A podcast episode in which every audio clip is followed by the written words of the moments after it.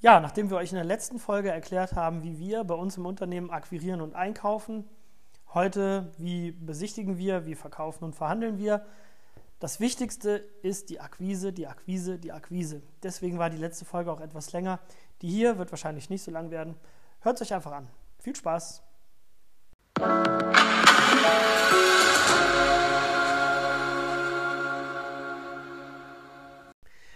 Ja, ähm, genauso wie beim letzten Podcast, als es ja wie gesagt um Akquise und Einkauf ging, heute die Vermarktung, der Verkauf, die Verhandlungen, der Abschluss, auch nur als kleiner Bruchteil. Ähm, in der Akquise und im Einkauf hat man es tatsächlich noch viel mehr in der Hand, weil da sind diese Abläufe, die Verfahren und unser Maklervertrag, das ist alles, auch wenn es ein individuell gestalteter, qualifizierter Makler-Alleinauftrag ist, ist das irgendwo natürlich standardisiert.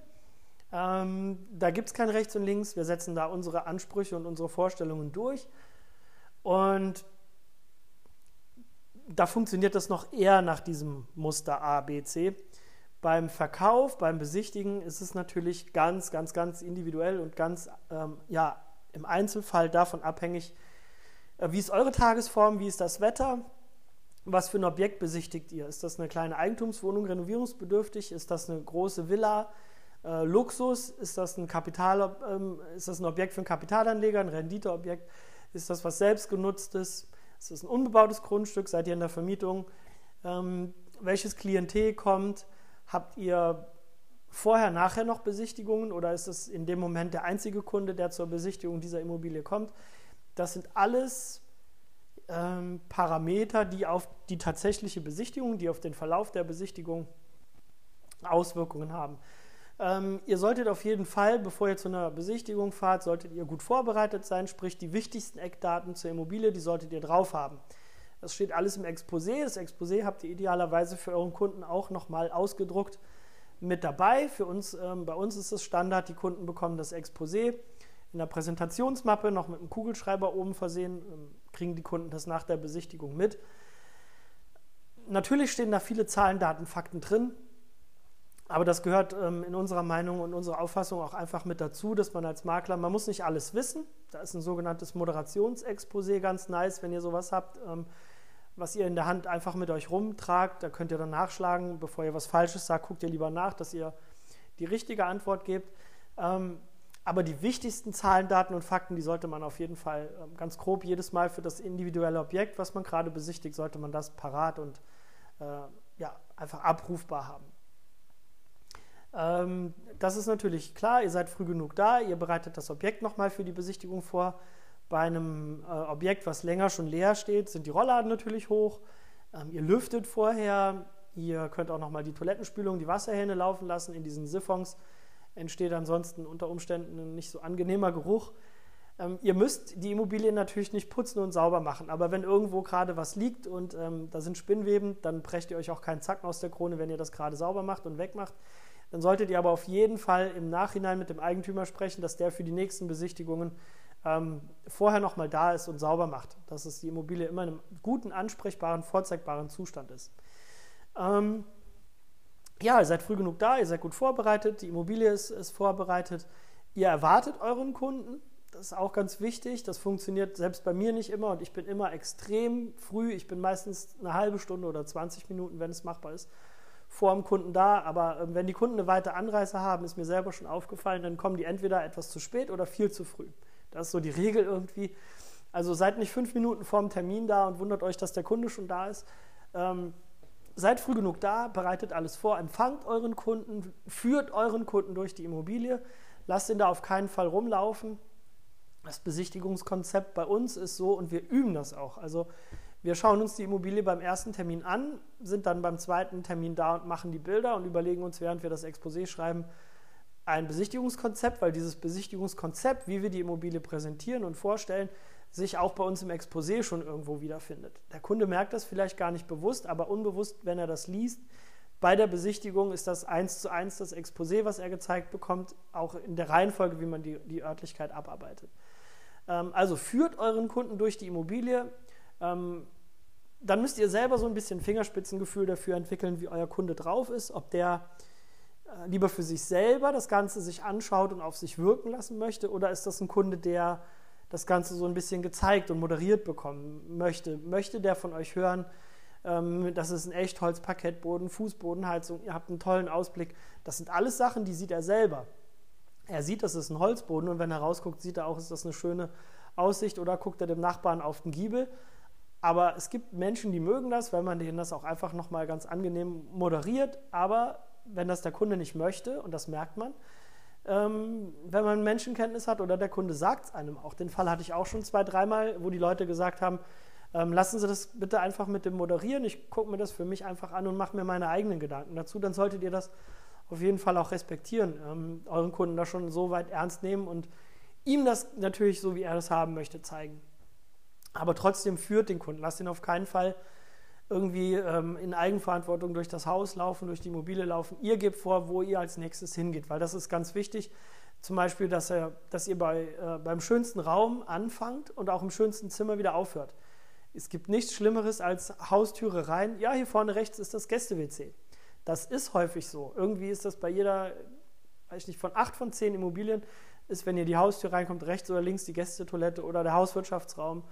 Ähm, fangt da auf gar keinen Fall mit der Besichtigung an. Auch wenn das der erste Raum ist, den ihr vielleicht mit dem Kunden vorbeilauft oder an dem ihr vorbeilauft, geht nicht in die Gästetoilette und beginnt die Besichtigung mit der Gästetoilette. Geht ins Wohn-Esszimmer, ähm, wenn es da einen schönen Ausblick in den Garten gibt oder ähm, geht auch direkt auf den Balkon, lasst den Kunden das genießen. Fangt da mit eurer Besichtigung an. Zeigt dem Kunden dann die Räumlichkeiten in der Reihenfolge, wie ihr das haben wollt, wie das Objekt das eben idealerweise und sinnvollerweise hergeht, hergibt. Und das Schlimmste, was ihr dann machen könnt, ist, dass ihr am Ende bei der Besichtigung, ihr landet am Ende meistens auf dem Dachboden oder im Keller.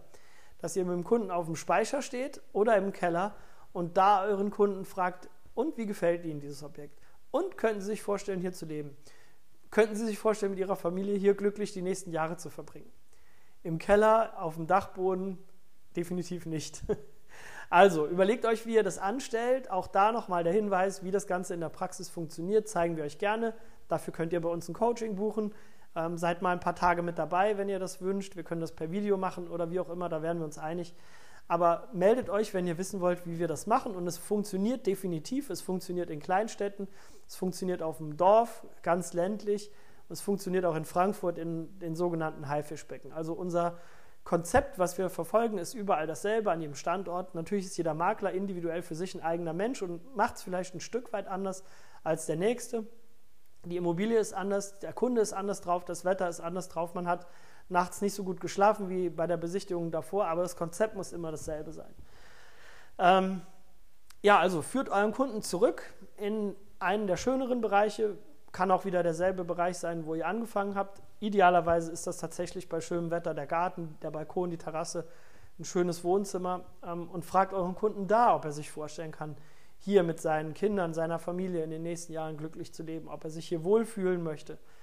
Ähm, das sind natürlich alles nur Fragen, die stellt ihr, wenn ihr mit jemandem besichtigt, der auch vorhat, selber in die Immobilie einzuziehen.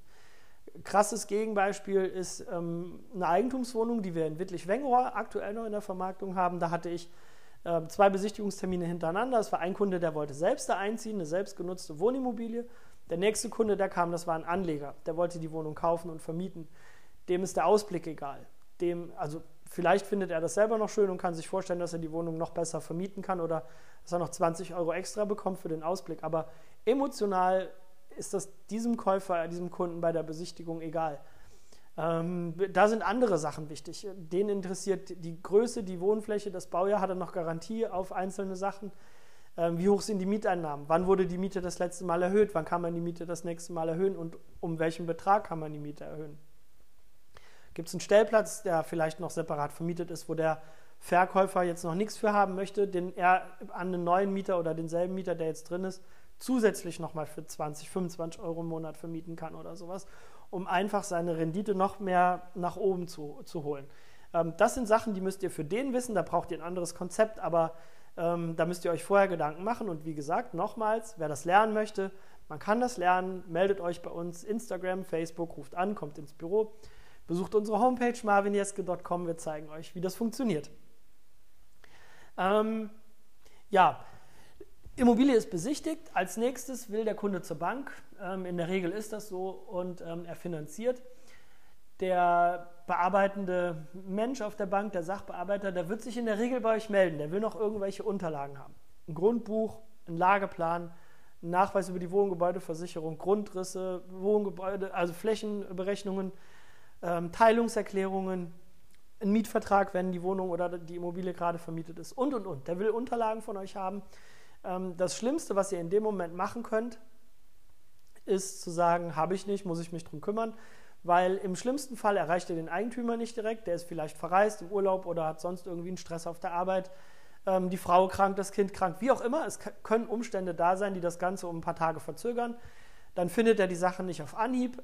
Auf dem Grundbuchamt müsst ihr vielleicht ein Grundbuch dann ziehen. Das dauert auch eine Woche, wenn der zuständige Bearbeiter nicht da ist und der Vertreter nicht dazu kommt. Ist, wie gesagt, kann zu ähm, Verzögerungen kommen, die in dem Moment schädlich sind, die tödlich sein können für euch als Verkäufer, als Vermittler. Ähm, wenn ihr die Unterlagen dann nicht griffbereit habt, wenn euer Kaufinteressent und dessen Bank die abrufen wollen, ähm, kann der Schuss nach hinten losgehen. Das heißt, lieber in der Vorbereitung, bevor ihr das Objekt auf den Markt werft, ähm, lieber da noch ein paar Tage warten, bis die Akte vollständig ist, bis ihr die Unterlagen, die ihr erfahrungsgemäß, standardgemäß haben müsst, ähm, für eine finanzierende Bank oder für einen Kunden, der das wissen möchte. Dann lieber in der Vorbereitung warten, bevor ihr das Ding auf den Markt werft. Und in dem Moment, wo ihr einen Käufer dran habt, ähm, der das Ding haben möchte, dann schnell, kurzfristig zum Abschluss kommen. Dann müssen die Unterlagen vorliegen, das muss am selben Tag zur Bank. Die Bank muss Druck bekommen von euch, nicht, nicht jetzt so ganz aggressiven Druck, aber einen dezenten Druck, dass es noch andere Interessenten gibt.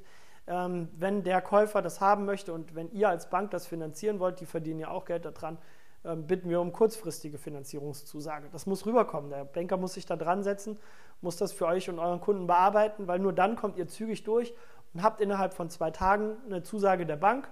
Der Kunde möchte es haben. Ihr habt innerhalb von 48 Stunden nach Besichtigung eingetütet und verkauft. Ähm, und auch nur, wenn ihr da so einen Zug drin habt, wenn das so schnell, so reibungslos läuft, nur dann könnt ihr natürlich auch eure Dienstleistung ähm, als eine Premium-Dienstleistung weiterverkaufen, werdet als Premium-Dienstleister empfohlen und auch dann ist es viel, viel einfacher, eure Provision und auch den Kaufpreis der Immobilie hochzuhalten und das Ganze eben nicht zu verhandeln. Ähm, ja, ihr habt das dann alles, ihr gebt das zum Notar, das sind Vorgänge und Abläufe, die ihr normalerweise intern kennt. Ähm, dann wird beim Notar beurkundet. Das ist jetzt die nächste Sache, da wollte ich jetzt auch noch mal eine Folge im Podcast so aufzeichnen, die wird also dann jetzt auch demnächst erscheinen. Ähm, was passiert eigentlich, weil das ist vielen Interessenten, vielen Käufern, Verkäufern gar nicht klar, die äh, rufen zwei Tage, nachdem wir beim Notar gewesen sind, an und fragen, äh, wie es aus, ausschaut. Wann gibt es den Schlüssel? Wann muss ich überweisen? Ich habe noch keine Bankverbindung oder so. Also wie ist der Ablauf? Was macht der Notar, nachdem der Kaufvertrag beurkundet wurde? Damit äh, setzen wir uns in unserem nächsten Podcast auseinander. Wenn ihr Fragen habt, wenn ihr Anregungen, Wünsche habt, wenn ihr mehr wissen wollt, meldet euch. Wie gesagt, wir sind auf Instagram, wir sind auf Facebook, wir haben eine Homepage, wir haben Büros, wir sind telefonisch erreichbar. Kommt einfach auf uns zu, sprecht uns an.